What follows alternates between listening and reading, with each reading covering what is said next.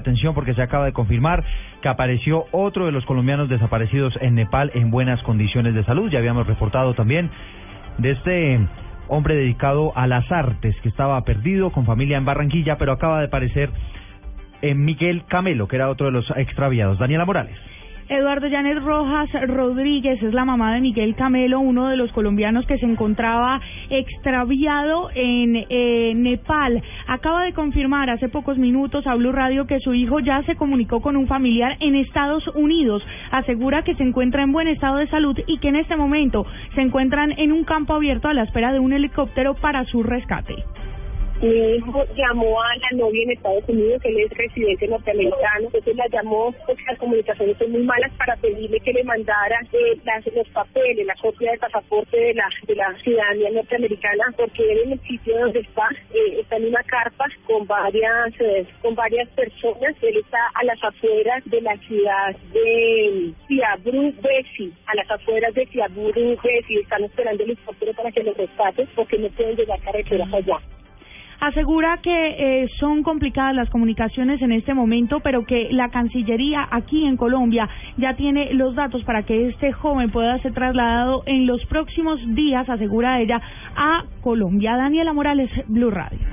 Vienen apareciendo entonces los colombianos, por fortuna, en buenas condiciones de salud. Estamos a la espera de que la Cancillería brinde un reporte oficial de cuántos colombianos exactamente están todavía extraviados en Nepal, por supuesto, para información de servicio. Ocho de la mañana, cuatro minutos. Mientras tanto, en ese país las capacidades médicas llegaron al límite. Ahora sí se está lanzando un clamor internacional para que envíen ayudas para atender a los miles de heridos. María Juliana Silva. Así es, Eduardo. Preocupante es la situación en Nepal en lo que tiene que ver con la atención a los heridos, que según el Centro Nacional de Operación de Emergencia indica que la cifra sería de más de 6.200.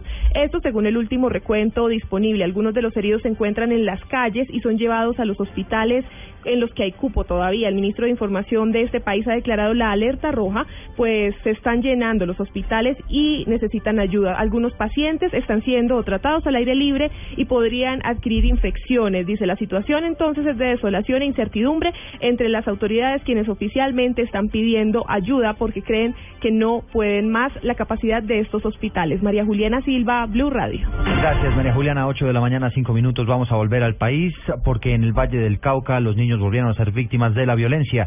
Una niña de 10 años perdió la vida por una bala perdida. La información con Carolina Tascón en el barrio Antonio Nariño, cerca al hospital Carlos Carmona, al oriente de Cali, una menor de 10 años recibió el impacto de una bala perdida en su cuello. Aunque los familiares que la acompañaban corrieron al hospital para socorrerla, los médicos no pudieron hacer nada para salvarla.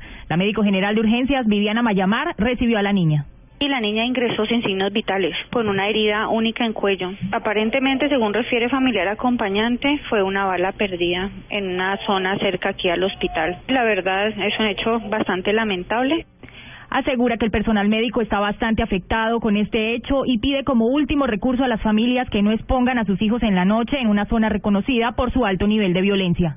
Desde Cali, Carolina Tascón, Blue Radio. 8 de la mañana, 6 minutos. Vamos a Santa Marta. Allí el director de la Unidad Nacional para la Gestión del Riesgo está evaluando la crisis de agua que está padeciendo nuevamente la capital del Magdalena. Luis Oñate. Inicialmente, el director de la Unidad Nacional del Riesgo y las autoridades locales harán un recorrido por los puntos más críticos de la ciudad, en donde han sido instalados 27 puntos de abastecimiento para atender la demanda de agua de unas 20.000 personas. Carlos Caicedo, alcalde de Santa Marta, dijo que se ha cumplido hasta el momento con el cronograma trazado para atender la emergencia. Recordemos que nos pusimos una meta, construir 32 nuevos pozos. Y de esos 32 nuevos pozos a la fecha hay 17 pozos funcionando. De esos 17 pozos están suministrando 340 litros por segundo a la planta principal, la planta de Mamatoco, o al sistema. La solución a mediano plazo es traer agua de los ríos Toribio y Córdoba situados cerca a Ciénaga, cuya licitación para estudios y diseño se cierra en los primeros días de mayo para ser adjudicada en junio. En Santa Marta, Luis Oñate Gámez, Blue Radio. 8 de la mañana, 7 minutos, hora de hablar de información deportiva. Luis Vangal no puso a Falcao, Pablo Ríos y va perdiendo ya el Manchester United dos goles a cero. Así es, Eduardo, minuto 37 del primer tiempo. Everton le gana 2-0 a Manchester United que tiene a Falcao García en el banco de suplentes en ese partido correspondiente a la fecha 34 de la liga inglesa. A las 10 de la mañana habrá clásico londinense con colombianos a bordo. El Arsenal de David Ospina recibe al Chelsea de Juan Guillermo Cuadrado en el Emirates Stadium. El líder actual del torneo es el Chelsea con dos partidos menos y nueve puntos sobre el segundo Manchester City. Pablo Ríos González, Blue Radio. Noticias contra reloj en Blue Radio. Ahora son las 8 de la mañana, 8 minutos. Noticia en desarrollo. Las autoridades en Cali controlaron un incendio estructural en el Instituto Departamental de Bellas Artes. Unos baños y la cocina quedaron destruidos y a esta hora tratan de resolver la ruptura de una tubería que está expidiendo agua sin control.